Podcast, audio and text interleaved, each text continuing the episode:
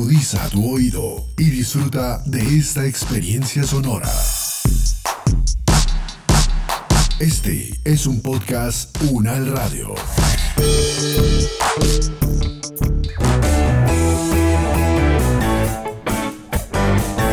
Salud Unal, contigo.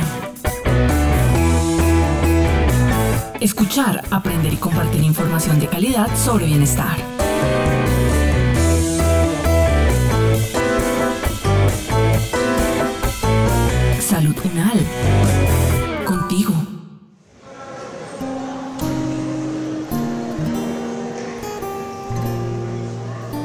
Nos encontramos en el salón de clase 513 de la Facultad de Medicina de la Universidad Nacional de Colombia. La profesora Liliana Acli invitó al docente Oswald Martínez para que en la clase hable acerca del poder del silencio en nuestra salud.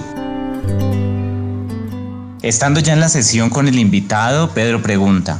Profesor Oswald, cuando hablamos del poder del silencio, ¿a qué se está haciendo referencia?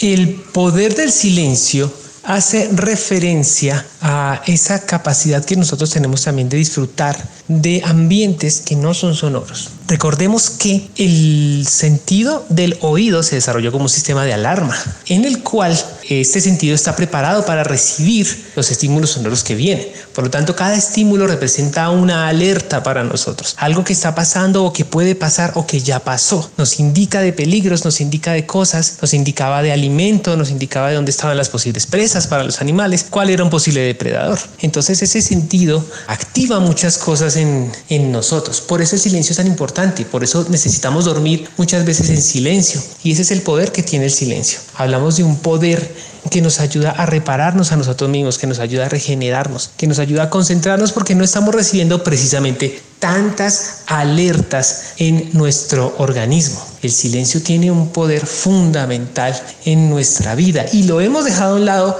debido a todas las herramientas tecnológicas con las que hoy disponemos, debido al avance de la ciencia, debido al avance sobre todo de la tecnología, donde si nos encontramos en un ambiente silencioso, pues ya no nos sentimos tan cómodos. Profe, yo tengo una pregunta. ¿Por qué el silencio es importante para nuestra salud como estudiantes universitarios? El silencio representa en los estudiantes universitarios una gran ventaja y es que si usted sabe aprovechar el silencio va a poder aprender a concentrarse de una mejor manera. El silencio nos ayuda a concentrarnos. El silencio ayuda a los estudiantes universitarios a estar en calma, a estar tranquilos, a estar en contacto consigo mismos y eso ayuda a asimilar inclusive mejor la información que se está aprendiendo. No es lo mismo tratar de aprenderse un libro de anatomía, cuestiones de derecho o comprender conceptos de arquitectura o inclusive de las mismas artes cuando se está en presencia de otros estímulos sonoros. Nosotros generalmente tratamos de atender a solamente un estímulo a la vez y los demás los vamos obviando. Nuestro sistema nervioso es capaz de obviar esos estímulos. Entonces, si eliminamos esos estímulos, vamos a ayudarle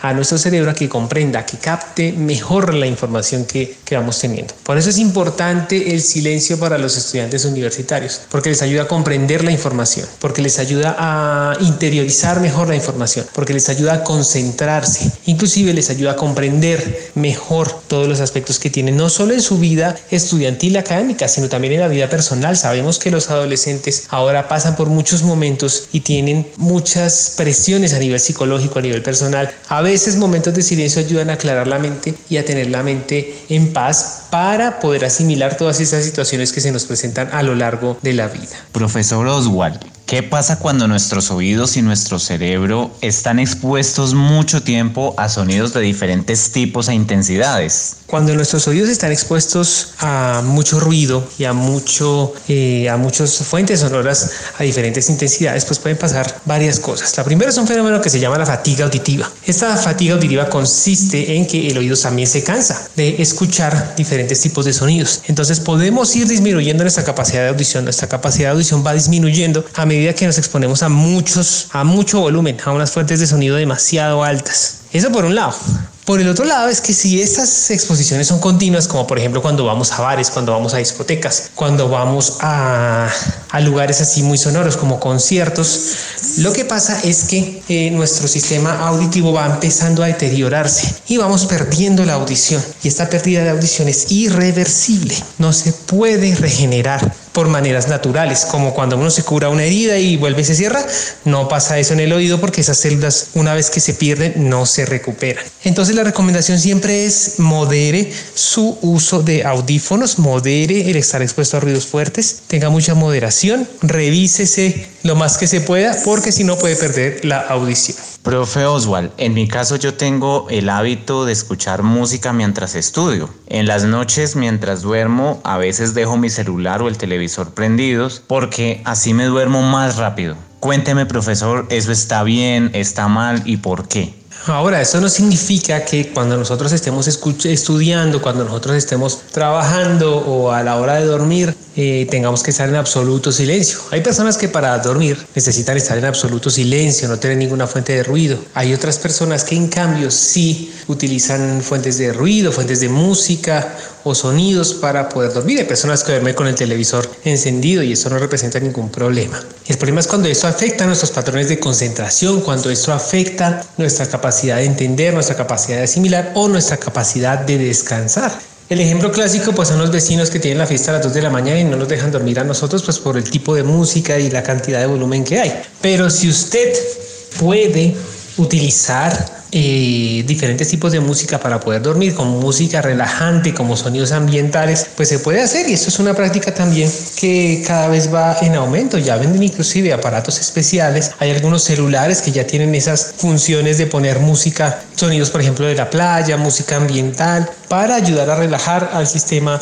eh, al sistema nervioso y para ayudarnos a descansar. Entonces, utilizar música para dormir, para concentrarse, para relajar, sí se puede eh, siempre y cuando pues sea música especial para ello, o sean sonidos que a usted lo relaje, que a usted lo ayuden a concentrar. En internet hay muchos tipos de sonidos, canciones, música clásica, eh, diferentes tipos de jazz, de, diferentes géneros musicales que ya están preparados para ayudarlo a uno a descansar. Mm, ya, qué interesante, profesor Odwell. Me gustaría saber si el silencio también comunica y cómo explicar esa comunicación a partir del silencio. Y bajo esta premisa es que nosotros entendemos que el silencio comunica. El silencio también tiene poder, es decir, nosotros entendemos que todos los sonidos del ambiente tienen un significado y nuestro sistema auditivo está diseñado para darle significado a todos esos sonidos del ambiente. Cuando ladra un perro, nosotros escuchamos ese sonido y ese sonido viaja hasta nuestro cerebro y ese cerebro eh, es capaz de, a través de las experiencias previas que ya tiene, pues darle un significado, decir, ah, bueno, este sonido lo asocio con el sonido de un perro y eso es un significado y eso es comunicar. Eso nos está diciendo que el silencio, que el sonido nos está dando un significado, una comunicación, estamos aprendiendo algo. En silencio también lo hace porque cuando nosotros interactuamos con otras personas, muchas veces necesitamos espacios de silencio para asimilar lo que el otro está diciendo o para inclusive bajarle el tono a una situación. Entonces, cuando usted en una discusión, usted se queda en silencio, esto puede dar una sensación de calma, de paz, de tranquilidad, que puede inclusive eh, bajarle el tono, como decimos coloquialmente, bajarle el tono a esas conversaciones, relajar un poco el ambiente, quitar tanta tensión para así afrontar esas conversaciones, esas discusiones de mejor manera. Lo mismo el modular la voz. Entonces el silencio también comunica. Muchas veces no es tanto, a veces dicen, ¿no? Los, los refranes, no es tanto lo que se dice, sino lo que no se dice. Esos silencios. Más dice el sabio cuando calla que el necio cuando habla. Entonces hay que utilizar la inteligencia para saber cuándo es el momento ideal para hacer silencio y para aprovechar el silencio para que también nos comunique a nosotros mismos y a los demás. Profe Oswald, en términos más prácticos, ¿nos podría dar un ejemplo de una rutina que nosotros los estudiantes podamos poner en práctica y donde el silencio sea el protagonista? Unas rutinas que podemos hacer para esto, para aprender a utilizar el silencio, pues es precisamente a la hora de estudiar. Empecemos con sonidos, eh, con música y vamos bajándole cada vez más el volumen. Vamos bajándole el volumen, vamos bajándole el volumen hasta que nos acostumbremos a escuchar el sonido, a escuchar la música a un volumen muy bajito, a tal punto que ya no la podamos percibir. Entonces cuando usted está, tiene que hacer un trabajo en el computador, lo primero que haga necesariamente no es poner música, quédese en silencio un rato. Si le cuesta trabajo quedarse en silencio porque necesita estímulos auditivos, porque ya estamos muy acostumbrados a ellos, entonces ponga un estímulo diferente, ponga algo silencioso, ponga, eh, bueno, no algo silencioso, sino ponga algo mm, algo relajado, algo tranquilo, eh, al busque algunas playlists de música en eh, internet que tengan sonidos suaves, que tengan sonidos tranquilos y empiece a acostumbrarse a ello. Parte también de, de, lo que uno debe hacer es encontrarle gusto a las cosas. Y pienso que eso es algo que hemos dejado de hacer tantas opciones que tenemos ahorita y ya no nos hemos acostumbrado a, encontrarle el gusto al silencio. Encuentre el gusto, esfuércese un poco por estar en silencio, esfuércese un poco por mantener un ambiente tranquilo, en calma, sin tantos estímulos auditivos. Su mente se lo va a agradecer, su cuerpo se lo va a agradecer, su cerebro se lo va a agradecer y usted va a tener unas jornadas de estudio, de trabajo, de relajación mucho más productivas. El silencio funciona como una pausa en nuestro diario vivir, también nos ayuda a manejar los niveles de estrés y por supuesto a mejorar la calidad de vida. Es por eso que es importante buscar espacios donde el silencio sea el protagonista y empezar a crear el hábito dentro de la rutina diaria, siempre pensando en nuestra salud y bienestar.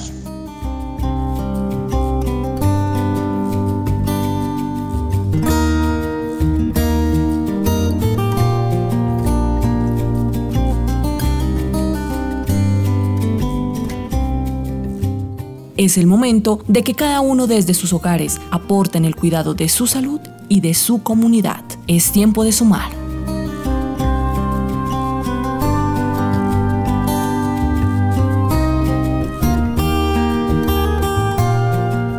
Este podcast contó con la dirección de María Luisa Cárdenas, profesora de la Facultad de Medicina de la Universidad Nacional de Colombia. Coordinación General, María Fernanda Lara Díaz. Investigación y producción periodística, María Camila Gómez, María Camila Riápira y Jaime Alberto Méndez. Producción general, Diana Samira Romero. Experto invitado, Oswald Martínez, fonoaudiólogo, especialista en audiología, con la actuación de María Camila Riápira, Jaime Alberto Méndez y Henry Esteban Huasca. Producción sonora, Edgar Huasca.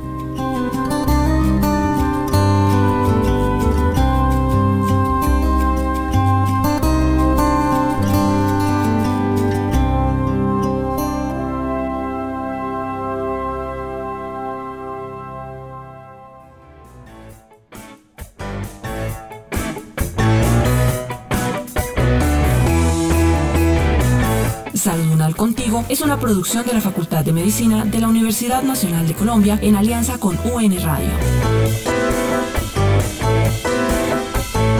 Salud.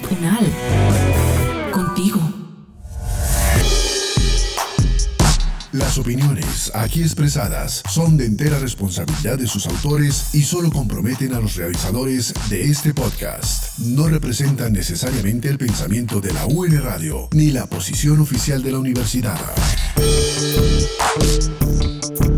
Este y otros podcasts en nuestro sitio web podcastunradio.unal.edu.co. Universidad Nacional de Colombia, proyecto cultural, científico y colectivo de nación.